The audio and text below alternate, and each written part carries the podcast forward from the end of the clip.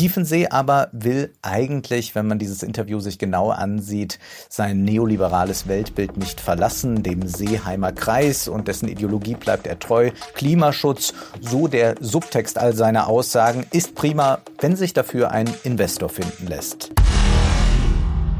Die Politikanalyse. Herzlich willkommen zu die Politikanalyse. Heute mit einem Kandidatencheck zur Landtagswahl in Thüringen. Wieder geht es um die Frage, ist es besser nicht zu wählen als die AfD zu wählen? Und es geht natürlich auch wieder um den Klimawandel. Zunächst aber ist eines auffallend. Diese Spitzenkandidaten geben sich energischer, dynamischer als die Spitzenkandidaten, die Thilo in Sachsen und Brandenburg interviewt hat. Es liegt eine gewisse Dringlichkeit in dem, was sie sagen. Hier scheint es wirklich um etwas zu gehen. Dabei fällt außerdem auf, dass alle Kandidaten, die mit Thilo sprechen wollten. Ich bin Mike Moring, bin der Chef der CDU in Thüringen. Ich bin Anja Siegesmund, äh, Spitzenkandidatin von Bündnis 90 Die Grünen zur Landtagswahl gemeinsam mit Dirk Adams. Ich bin Wolfgang Tiefensee. Bodo Ramelow, Ministerpräsident des Freistaates Thüringen und man sagt, der Erste, der mit einem linken Parteibuch ein Bundesland regiert. Das sagt man nicht nur, das stimmt sogar. Dass man ihnen allesamt einen Vorwurf nicht machen kann, den man Politikern sehr häufig macht, nämlich die sind eigentlich volksfern. Nein, diese Politiker sind nicht volksfern. Die wissen sehr genau, was vor Ort da so stattfindet. Sie kennen die Details, sie kennen auch die Mühen der Ebene und sie zeigen, dass sie einen Sachverstand besitzen, der durchaus beeindruckend ist, was sie alles so in den Interviews erklären. Es gibt also das, was Stefan Schulz wohl praktische Intelligenz nennen würde. Man sollte das nicht unterschätzen, denn Politiker auf Landesebene zu sein, das bedeutet eben, einen großen Teil seiner Arbeit mit praktischer Politik zu verbringen. Da geht es um Umgehungsstraßen, um neue Kehrmaschinen, um Kitaplätze, um kleinere Wirtschaftsförderung. Das ist alles nicht glamourös, aber notwendig. Und so sind ein bisschen bisschen auch die Settings der Interviews. Wir sehen die Politiker auf einem Marktplatz, in einer Küche, auf einer Terrasse, in einem Restaurant oder ganz lapidar auf einer Parkbank. Man kann sagen, der politische Realismus spiegelt sich im Realismus der Settings wider. Und dennoch ist an diesem Realismus auch etwas faul, denn er verkennt zugleich die Realität. Sichtbar wird das etwa in Tilos Interview mit Mike Mooring. Da wolltest du nicht sagen, dass der Klimawandel menschengemacht ist. Willst du das jetzt hier nochmal? Doch, das ist er. Aber die Frage war aber, glaubst du daran? Und ich glaube an Gott.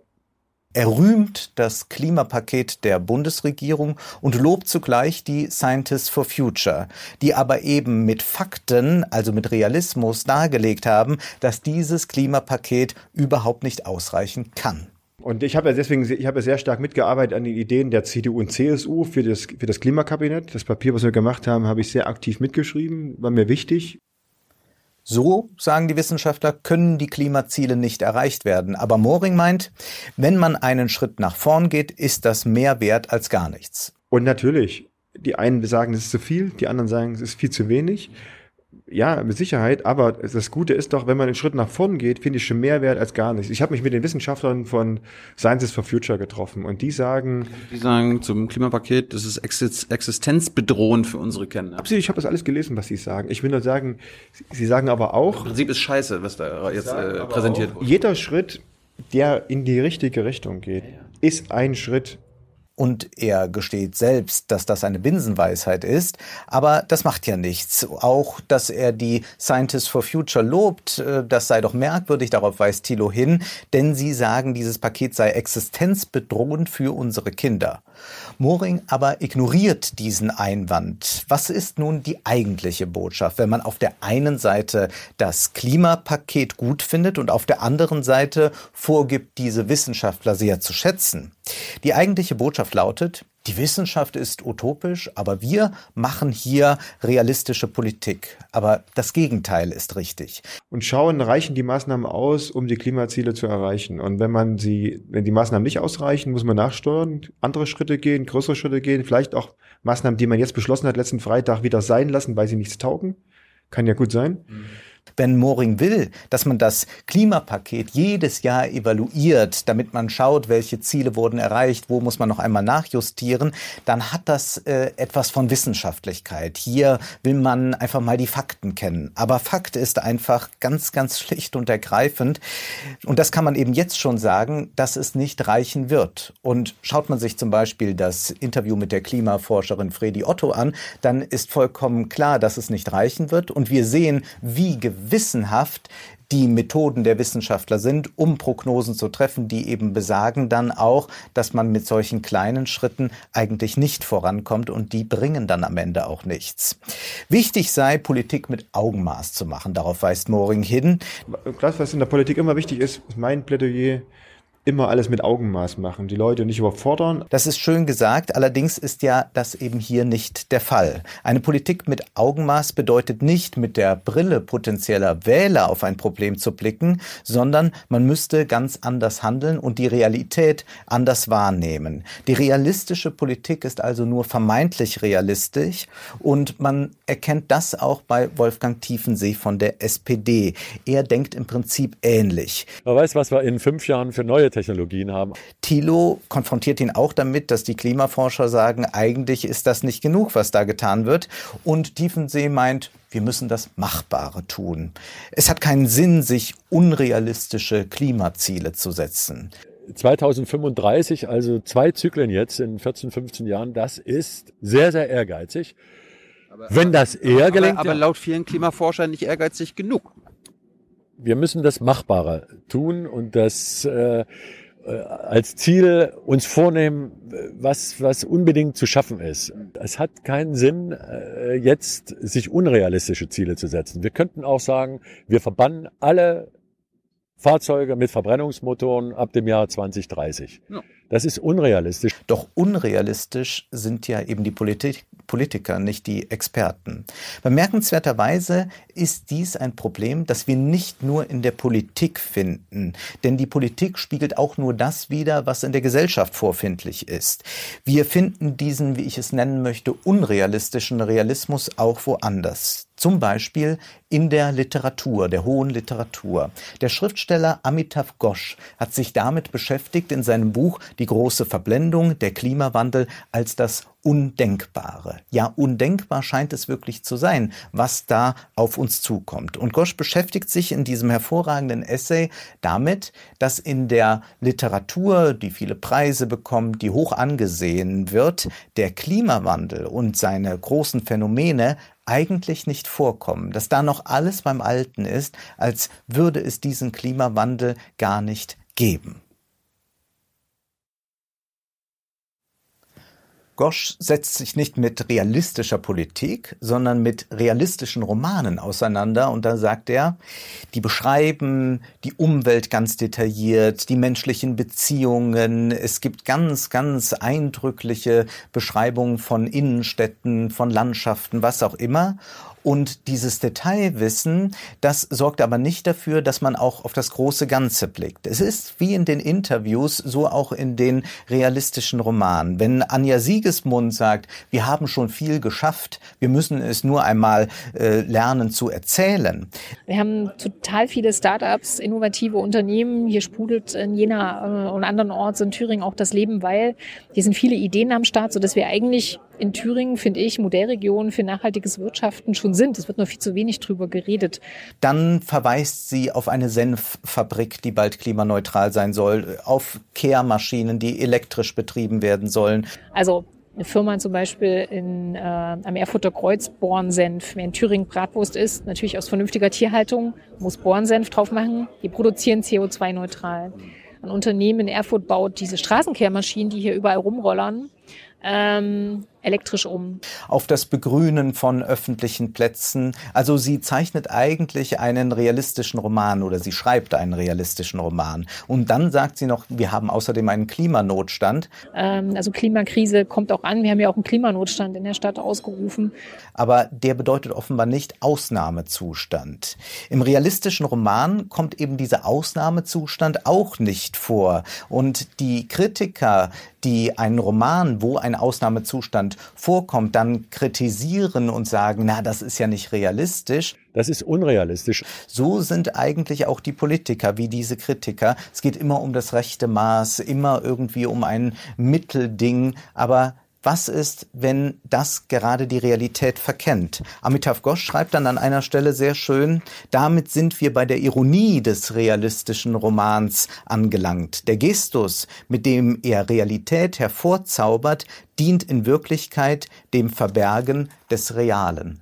Und auch in diesen Interviews bleibt das Reale verborgen. Im Science-Fiction-Roman, da kennen wir die Katastrophe, aber im realistischen Roman, hier, Roman und hier in der Politik kennen wir sie nicht. Man könnte sie aber hervorlocken, diese andere Art des Denkens, das undenkbare Denken, indem man zum Beispiel fragt, geht es eigentlich noch, dass wir in diesem Wirtschaftssystem mit diesem Wirtschaftssystem dem Klimawandel Herr werden? Siegesmund von den Grünen sagt dann, ich meine, ganz oft geht es ja darum, was jeder selbst in der Hand hat, wie er entscheiden kann, ob er wieder ein neues Handy braucht. Ich meine, ganz oft geht es doch auch darum, was jeder auch selber in der Hand hat, äh, wie äh, er entscheiden kann, ob er jetzt schon wieder ein neues Handy äh, braucht. Und auch Ramelow geht auf das Individuelle, wenn er sagt, naja, wenn dann zum Beispiel E-Roller produziert werden, die nur ganz kurze Zeit halten, dann ist das ein Skandal und wenn Leute das das kaufen, dann sorgt das dafür, dass die Umweltverschmutzung noch größer wird. Also 990 Euro kostet dieser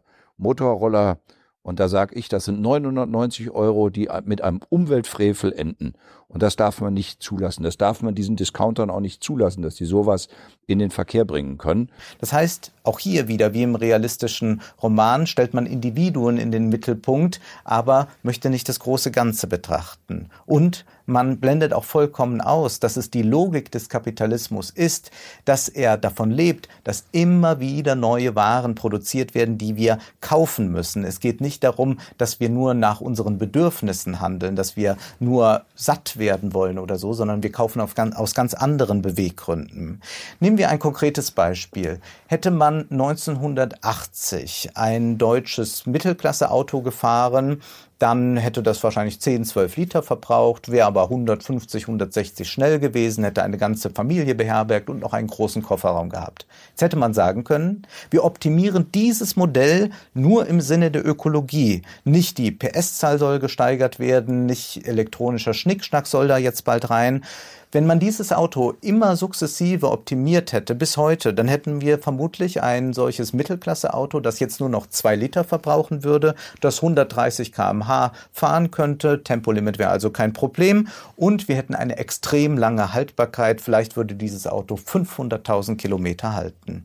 Das wäre ein etwas anderes. Wir sind ja hier im Osten ein anderes Trabi-Modell, ein sicherlich sinnvolleres, aber es wäre ein Modell, bei dem diese Wachstumswirtschaft aus außer Kraft gesetzt wird. So aber funktioniert der Kapitalismus jetzt nicht, denn es geht darum, Kapital zu akkumulieren. Politiker wollen aber genau diese andere Wirtschaftsweise nicht denken. Und so ist die Empörung dann über Handys, die man schnell wieder wegwirft, sehr billig. Ich habe auch noch nie jemanden getroffen, der gesagt hat, wie toll ist diese Wegwerfgesellschaft. Aber es ist ein bisschen so wie mit Heino. Heino hat Millionen Platten verkauft, aber keiner will es gewesen sein. Ja, ja, so blau, blau, blau blühten sie ja. Wenn man nur vermeintlich realistisch denkt, dann kann man das Katastrophale, das Apokalyptische nicht erkennen. Und hier möchte ich auf ein Interview verweisen, das vielleicht das Wichtigste aus den vergangenen Monaten ist, nämlich das Interview mit Andreas Kemper, der in diesem Interview zeigt, wie es ganz, ganz eindeutige Indizien dafür gibt, dass hinter Landolf Ladig, der in rechtsextremen Publikationen veröffentlicht hat, Höcke steht. Dieses Interview ist empfehlenswert, weil es eine treffende Analyse der neuen Rechten bietet und es zeigt aber auch, dass hier durchaus Science-Fiction-artig gedacht wird, denn dieser Landolf Ladig, der hat geschrieben, und wenn es zunächst kein Erdteil mehr gibt, dann müssen wir eben bereit sein, dann muss die rechte Bewegung bereit sein, die Revolution zu machen, um dann die NS-Wirtschaftspolitik auf rassenbiologischer Grundlage wieder einzuführen. Ja, das sind halt die Texte von Nanof Ladig.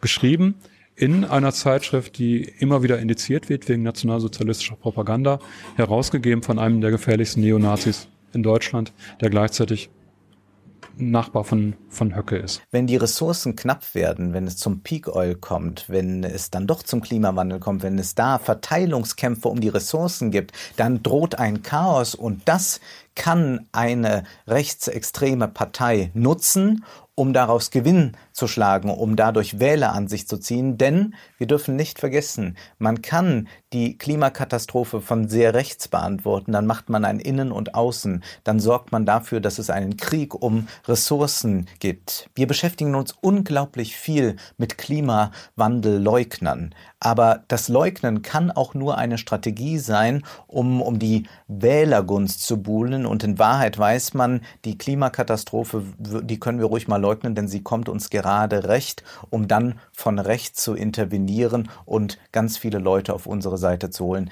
Das deutet sich in äh, den Texten von Ladig an. Kemper beschreibt das auch und vieles, vieles mehr.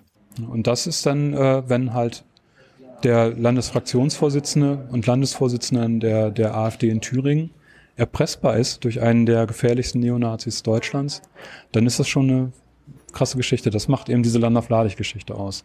Es wird immer wieder gesagt, Höcke wird vorgeworfen, dass er mal in der NPD-Zeitung publiziert hat. Das wäre schon an sich schlimm, aber es geht da noch um viel mehr, denke ich.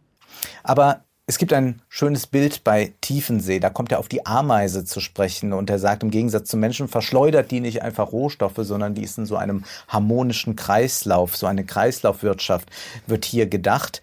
Die Ameise hat in ihrer Biomasse auf der Erde dieselbe Größe wie der Mensch. Merkst du die Ameise?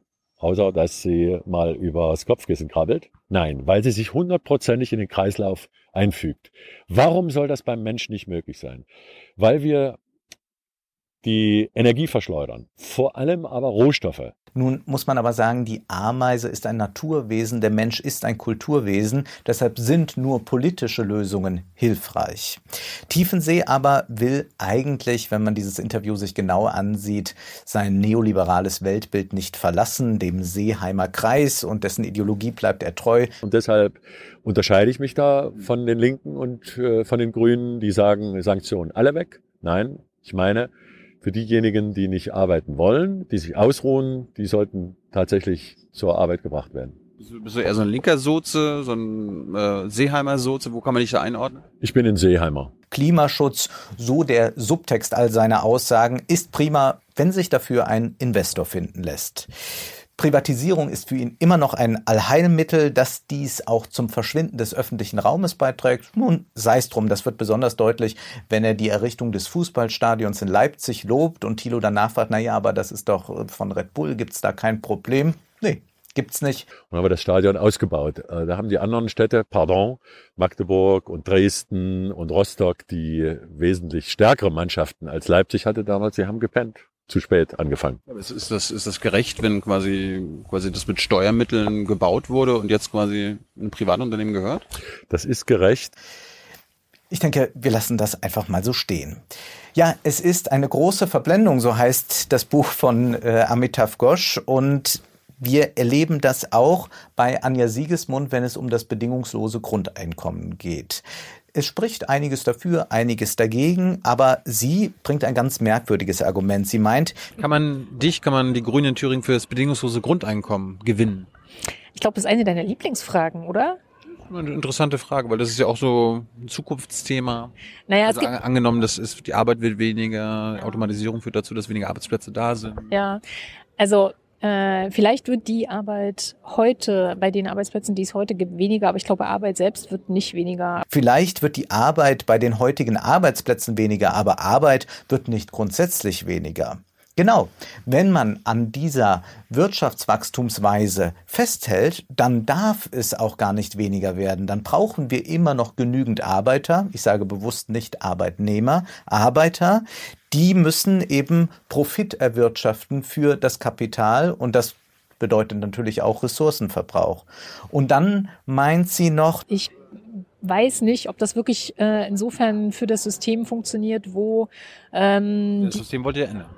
Naja, richtig, aber wo diejenigen, die äh, besondere Förderung brauchen, weil die, der Preis für das bedingungslose Grundeinkommen wäre ja, viele andere Sozialleistungen abzuschmelzen. Das war eine Variante. Genau, und das perfekte System, um trotzdem ähm, diejenigen, die bessere Förderung brauchen, Weiterbildung, ähm, Alleinerziehende beispielsweise besser zu unterstützen, wenn das der Preis dafür wäre, das BGE einzuführen, dann wäre ich dagegen. Die Frage ist eigentlich nicht, bin ich dafür dagegen, die Frage ist, was wäre der Preis, um es umzusetzen? Naja, also wenn das dann finanziert würde dadurch, dass alle anderen Sozialleistungen wegfallen, dann könnte man ja nicht dafür sein. Nee, könnte man auch nicht, aber man könnte ja darüber nachdenken, wie das bedingungslose Grundeinkommen anders zu finanzieren finanzieren wäre. Erbschaftssteuer, Finanztransaktionssteuer. Oder, wenn man das bedingungslose Grundeinkommen nicht will, könnte man ja sagen, weniger Arbeit, aber für das gleiche Geld. Aber all das wird merkwürdigerweise nicht gedacht. Dann denkt man noch eher an die Klimakatastrophe, an das, was da kommt auf uns zu.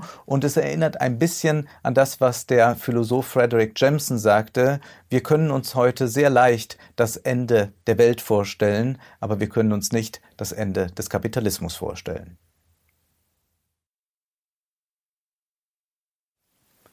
Eine Alternative zum jetzigen Wirtschaftssystem könnte der demokratische Sozialismus sein. Fragen wir doch am besten einen demokratischen Sozialisten, nämlich den amtierenden Ministerpräsident Bodo Ramelow.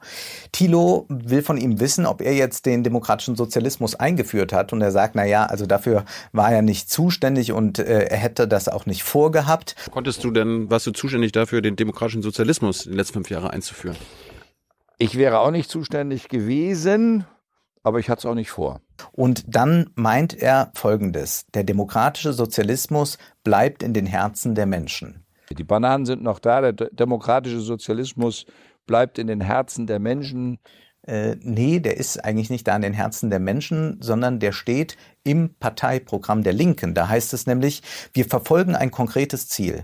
Wir kämpfen für eine Gesellschaft, in der kein Kind in Armut aufwachsen muss, in der alle Menschen selbstbestimmt in Frieden, Würde und sozialer Sicherheit leben und die gesellschaftlichen Verhältnisse demokratisch gestalten können. Um dies zu erreichen, brauchen wir ein anderes Wirtschafts- und Gesellschaftssystem, den demokratischen Sozialismus. An einer Stelle deutet sich dies bei Ramelow noch an, wenn er Uber lobt, nicht dafür, was das Unternehmen tut, sondern dafür, dass man diese Software, diese Struktur der Vernetzung, die, mit der eine Verkehrswende möglich wäre, doch auch überlegen könnte, staatlich zu organisieren, ob man nicht ein staatliches Uber bräuchte, um die Verkehrswende zu schaffen. Eine interessante Überlegung. Das, was Uber geschafft hat, ausschließlich privatrechtlich zu organisieren und als Profitmodell zu organisieren. Die dahinterliegende Software, die würde ich mir mal als öffentliches Angebot wünschen. Aber wir über, erleben Ramelow in diesem Interview in seiner Dreifaltigkeit. Denn er ist jetzt nicht nur Bürger, er ist auch der Spitzenkandidat der Linken und er ist Ministerpräsident. Das war ja 2016, als er sich selbst übrigens noch ganz klar als demokratischer Sozialist bezeichnet hat, in dem Interview mit Thilo noch nicht. Ich bin Sozialdemokrat und ich bin äh, grün ökologisch und ich bin demokratisch sozialistisch. Da war ich der Meinung, dass man mit dieser Partei des demokratischen Sozialismus, so hieß die mal PDS, dass man mit dieser Partei des demokratischen Sozialismus sich aufmachen sollte, eine gesamtdeutsche Alternative am linken Spektrum unserer Gesellschaft zu äh, etablieren. Und äh, als Sozialist bin ich der Meinung, dass man eine Marktwirtschaft gut organisieren kann, wenn die Marktwirtschaft aber Leitplanken bekommt. Und vielleicht, weil es diesen Rollenkonflikt, diese drei Rollen noch nicht gab, war das Interview sehr viel entspannter 2016 als jetzt dieses zwischen Bodo und Thilo. Und man kann aber auch sagen, rumgelümmelt, wie Bodo Ramelow jetzt immer sagt, hat Thilo damals eigentlich nicht, sondern das war ein sehr angenehmes, ein sehr höfliches Gespräch zwischen den beiden. Das stimmt, das war in der Staatskanzlei. Ich erinnere mich ziemlich genau, weil du hast ziemlich auf dem Sofa rumgefläzt oder, um nicht anders zu sagen, rumgelümmelt. Aber sei es drum. Diese drei Rollen können in Konflikte geraten und die anderen Kandidaten haben es etwas leichter, denn bei ihnen gibt es eigentlich nur zwei Rollen, einmal Spitzenkandidat der Partei oder politischer Bürger. Ein Konflikt kann dennoch entstehen, zum Beispiel bei dieser schon jetzt berühmten Frage, ist es besser gar nicht zu wählen, als die AfD zu wählen? Als politischer Bürger könnten Sie jetzt leicht antworten, ja, besser zu Hause bleiben, als die AfD zu wählen. Aber es ist für einen Politiker, dessen politische Existenz auf Wahlen beruht, durchaus schwierig zu sagen, lieber zu Hause bleiben, als die AfD zu wählen. Es ist besser, nicht zu wählen, als AfD zu wählen. Mike Moring sagt, nein, die Wahlen sind wichtiger, die Leute sollen wählen, egal was. Also ganz wirklich aus den demokratischen Gesichtspunkten heraus, dass die Leute überhaupt zunächst zur Wahl gehen, das stärkere Argument. Und Anja Siegesmund redet von Wahlrecht, Wahlpflicht und meint dann aber auch, unsere Demokratie muss das aushalten. Es gibt ein Grundrecht, unsere Demokratie muss das aushalten, dass es auch Menschen gibt, die meinen, die AfD hat auch nur für irgendwas eine Lösung. Und Tiefensee meint, die AfD möchte er nicht undemokratisch nennen, aber die AfD verfolge Ziele, die der Demokratie schaden können, die die Demokratie gefährden. Ich sage nicht undemokratische Partei, weil sie ist demokratisch gewählt, aber sie verfolgt Ziele, die die Demokratie gefährden. Das genau. ist ein großer Unterschied. Aber er möchte auch keine Ratschläge geben. Ist es denn am Ende nicht besser, dass er dann trotzdem zu Hause bleibt, als AfD zu wählen? Ich will solche Ratschläge nicht gehen, geben. Wohlgemerkt, aber äh, die Frage lautet nicht, ist es besser, dass alle nicht wählen oder alle die AfD wählen, sondern es geht hier um diejenigen, die potenzielle Nichtwähler sind, die aber jetzt aus Protest, Wut, Blödheit, was auch immer, die AfD wählen wollen. Es geht hier nicht um die Frage, keine Demokratie oder eine Demokratie mit der AfD. Diese Frage, äh, diese Gefahr besteht ja nicht, wenn man sagt, bleibt man lieber daheim oder wählt man die AfD, wenn es sich nur um einen gewissen Teil der Wähler handelt. Genauso wenig besteht ja die Gefahr, wenn ein Politiker sagt, wählen Sie meine Partei, dass dann 100 Prozent der Menschen diese Partei wählen und damit der Parlamentarismus außer Kraft gesetzt ist. Aber für einen Politiker kann die Antwort dennoch heikel sein. Thilo stellte diese Frage ja auch schon mal beim Nichtwählerforum. Barbara Hendricks meinte dann, ja, wählen ist wichtiger, aber Hans-Christian Ströbele meinte, nein, ihm sei lieber, wenn die Leute zu Hause bleiben, anstatt die AfD zu wählen. Ganz eindeutig ist mir das hundertmal lieber, da geht jemand nicht zur Wahl, als dass er AfD wählt. Nun muss man sagen, dann 2017 ist er nicht mehr angetreten als Bundestagsabgeordneter. Aber 2017 sagte der damalige Kanzleramtsminister Peter Altmaier in einem Interview mit der Bild-Zeitung, dass es besser sei, nicht zu wählen, als die AfD zu wählen. Es ist besser, AfD zu wählen, als nicht zu wählen. Nein. Ein Nichtwähler ist besser ja, als ein AfD-Wähler? Aber selbstverständlich. Die AfD spaltet unser Land, sie nutzt die Sorgen und die, und die Ängste der Menschen aus. Der Bildjournalist Nikolaus Blome war irritiert und fragte dann nochmal nach, aber Altmaier meinte, aber selbstverständlich, die AfD spaltet unser Land, sie nutzt die Sorgen und die Ängste der Menschen aus und deshalb glaube ich, dass eine Stimme für die AfD, jedenfalls für mich, nicht zu rechtfertigen ist. Er plädiert hier nicht für Nichtwahlen, fürs Nichtwählen, sondern er meinte, dass aber auch Nichtwähler eine Meinung zum Ausdruck bringen und das gehört zur Demokratie dazu. Und das sollten wir nicht vergessen. Nichtwähler sind nicht alle Protestwähler. Manchen ist es auch einfach egal. Manche sagen, es läuft halbwegs gut, die werden das schon irgendwie machen, die brauchen jetzt meine Stimme nicht. Und diese Leute wählen dann wieder, wenn es um etwas ganz Wichtiges geht. Das kann was ganz Konkretes sein, wie zum Beispiel ein Brückenbau, wo man unbedingt seine Stimme dafür geben will, dass diese Brücke verhindert wird oder so. Nun aber zu Bruno Ramelow, der sich nicht wie Altmaier äußert, nein, sich so nicht äußern kann, wie uns Tyler dann erklärt, weil Ramelow ja das Interview abbricht, das Mikrofon abwehrt und dann äh, erst einmal das Setting verlässt, denn er will diese Frage nicht beantworten. Das hat einen Grund, denn er muss als Ministerpräsident Neutralität wahren. Aber das hätte er uns ja sagen können. Und das ist das Interessante. Wir erleben in diesem Interview eine Dramaturgie der Eskalation. Das fängt erstens damit an, als es um die E-Roller geht. Und Thilo dann fragt, ja, was willst du denn dagegen tun mit diesen Rollern? Dann sagt er, ja, Thilo, ich habe das heute erst morgens gelesen in der Zeitung. So schnell bin ich dann auch wieder nicht. Aber warum könnt ihr als Landesregierung, warum kannst du als, äh, als Exekutive nicht sagen, so machen wir das hier? Dass äh, Batterien dürfen hier nur auswechselbar sein in Thüringen. Das in Verkehr bringen ist eine Bundesangelegenheit, das sind Bundeszulassungen, also muss ich es im Bundesrat reinbringen. Und Thilo, ich bin schon schnell. Aber die Werbung habe ich heute Morgen erst gesehen. Jetzt ist heute Mittag. Wir reden gerade drüber. Und ich habe eben gesagt, ich will das jetzt mitnehmen in den Bundesrat. Aber Das war ja gar nicht die Frage, sondern die Frage ist, kann man überhaupt die Wirtschaft so einschränken, dass solche E-Roller nicht äh, gebaut werden, vertrieben werden dürfen? Die zweite Eskalationsstufe ist es dann, als es darum geht, wer ist eigentlich für den Rechtsruck verantwortlich? Da geht es um die Abwertung des ländlichen Raumes, da geht es um die Treuhand. Hat diese ganze Treuhandgeschichte aus den 90ern, ist es eine Ursache für den heutigen Rechtsradikalismus auch in Thüringen? Ich meine, hier ist ein, ein, ein Rechtsradikaler, ein Rechtsextremist äh, mit seiner Partei, wird er vielleicht von jedem Vierten gewählt. Wo, wo, wo sind die Ursachen dafür? Warum gibt es Das so aber, jetzt, aber das sind jetzt mehrere Facetten, die in eine gleich reingemischt worden sind. Das so einfach kann man sich das auch nicht äh, machen.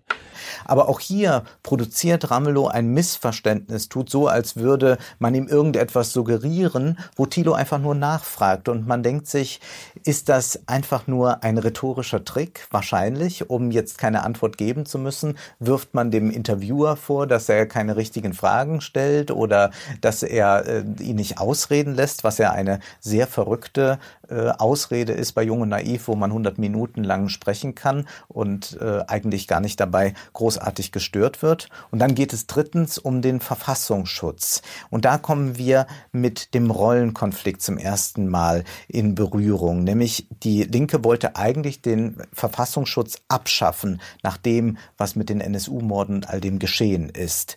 Und hier wird Ramelow wieder von Thilo gefragt, aber ihr habt den ja jetzt nicht abgeschafft, sondern ihr habt den modifiziert, in äh, etwas Besseres verwandelt. Also muss es jetzt nicht mehr abgeschafft werden.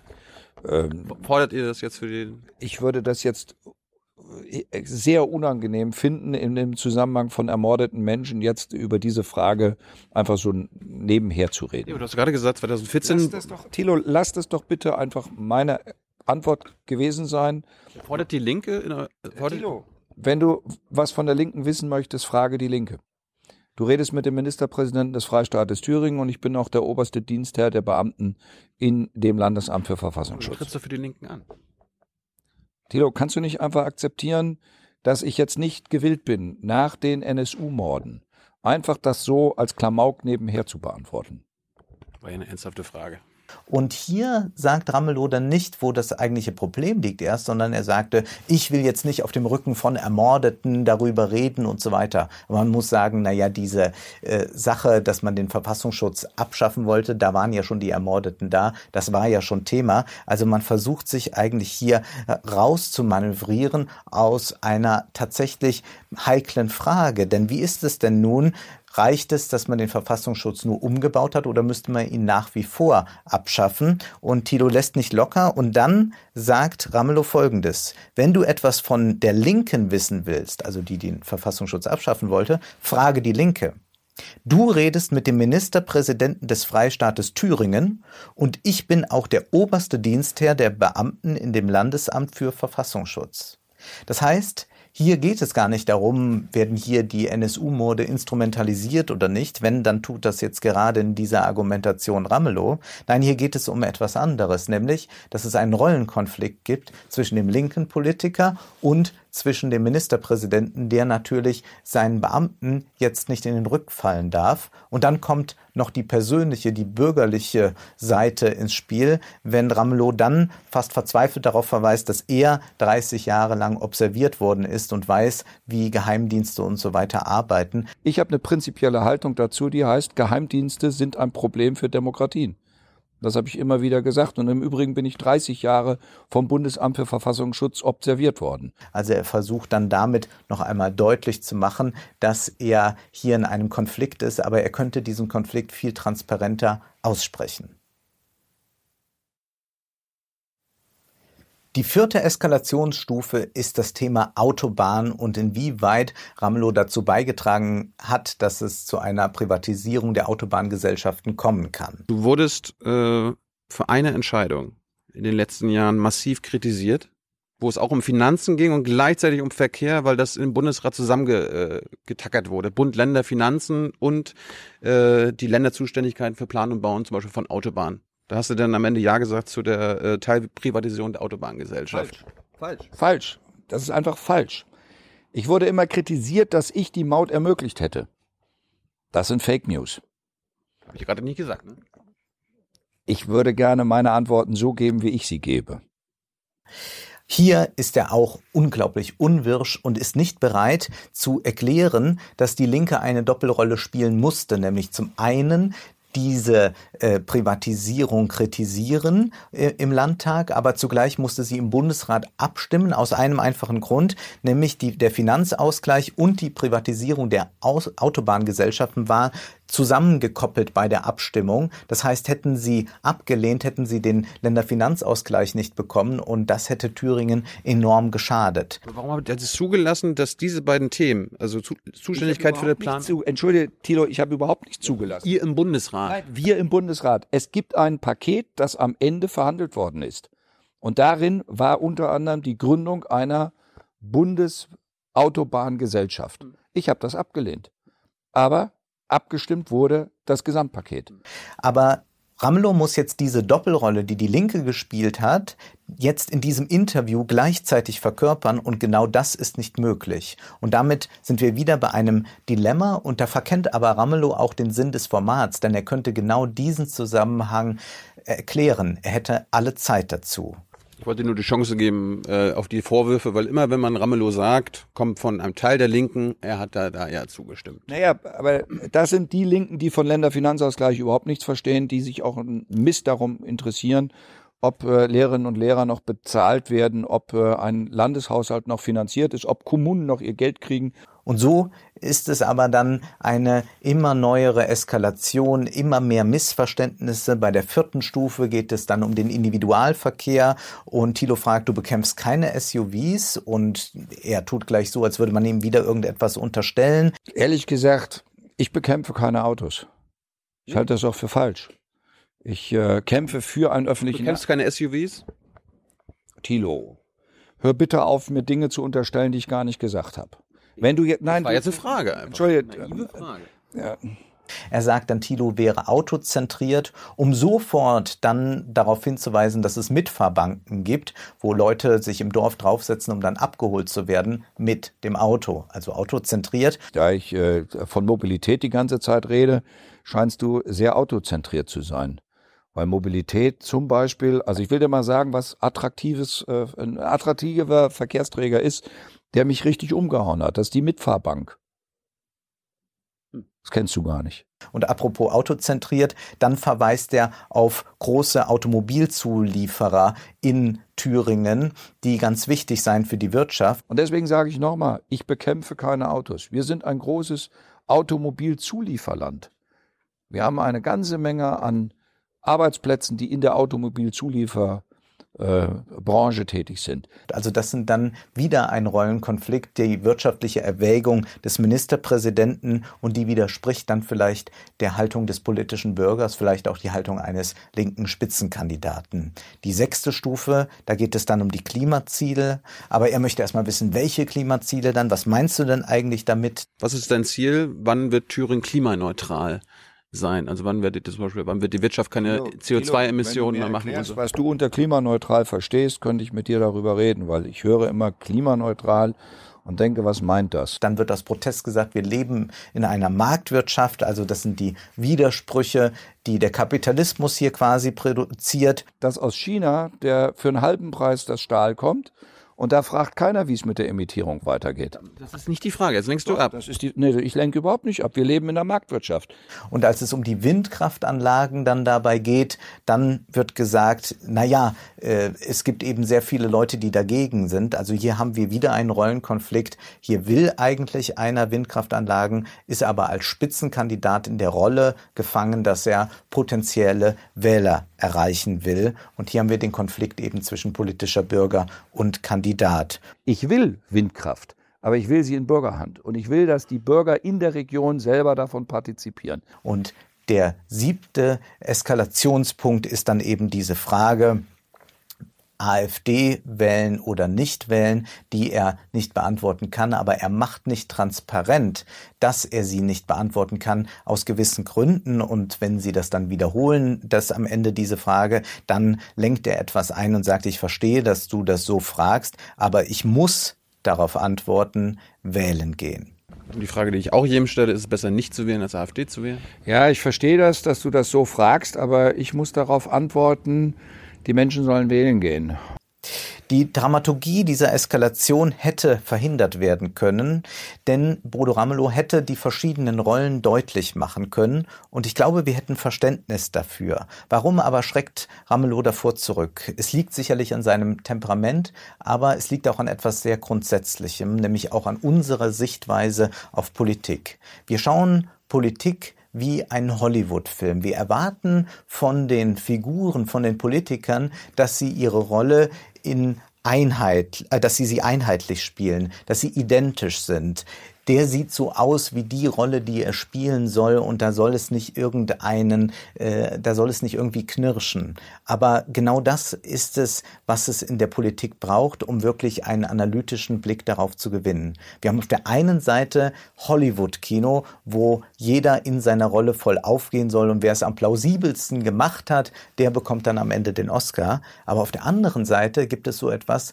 wie das Theater von Bertolt Brecht. Und bei Bertolt Brecht geht es darum, darum, genau zu zeigen, dass man in gewissen Situationen, zum Beispiel in, in einem kapitalistischen Austausch, sich so verhält wie ein Kapitalist oder wie ein Arbeiter, dass das aber nicht unbedingt etwas mit der jeweils menschlichen Seite zu tun hat. Und bei Brecht erleben wir, dass Figuren aus ihrer Rolle heraustreten und zum Publikum direkt sprechen und sagen, seht her, es ist so und so, dort liegt das eigentliche Problem. Das ist eine Einladung zum Reflektieren reflektierenden Sehen, aber dazu braucht es eben ein Theater, das das reflektiert oder beziehungsweise wir brauchen eine Politik, die sich selbst reflektiert, Politiker, die selbst reflexiv genug sind, ihre verschiedenen Rollen uns darzustellen und uns zu zeigen, in welchen Konflikten sie sich befinden und dann können wir auch fragen, wie bewerten wir das jetzt? Hat er richtig gehandelt? Hätte er die eine Rolle stärker machen müssen als die andere?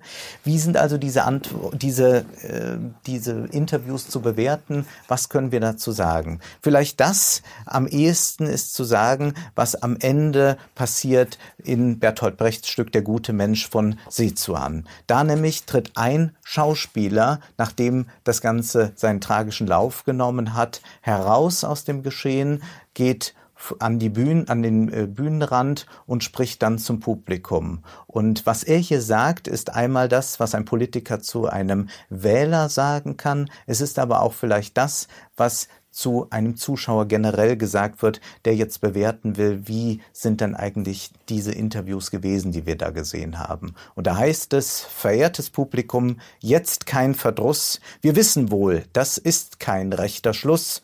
Vorschwebte uns die goldene Legende, unter der Hand nahm sie ein bitteres Ende. Wir stehen selbst enttäuscht und sehen betroffen den Vorhang zu und alle Fragen offen. Dabei sind wir doch auf Sie angewiesen, dass Sie bei uns zu Hause sind und genießen. Wir können es uns leider nicht verhehlen. Wir sind bankrott, wenn Sie uns nicht empfehlen. Vielleicht fiel uns aus lauter Furcht nichts ein. Das kam schon vor. Was könnte die Lösung sein? Wir konnten keine finden, nicht einmal für Geld. Soll es ein anderer Mensch sein oder eine andere Welt? Vielleicht nur andere Götter oder keine? Wir sind zerschmettert und nicht nur zum Scheine.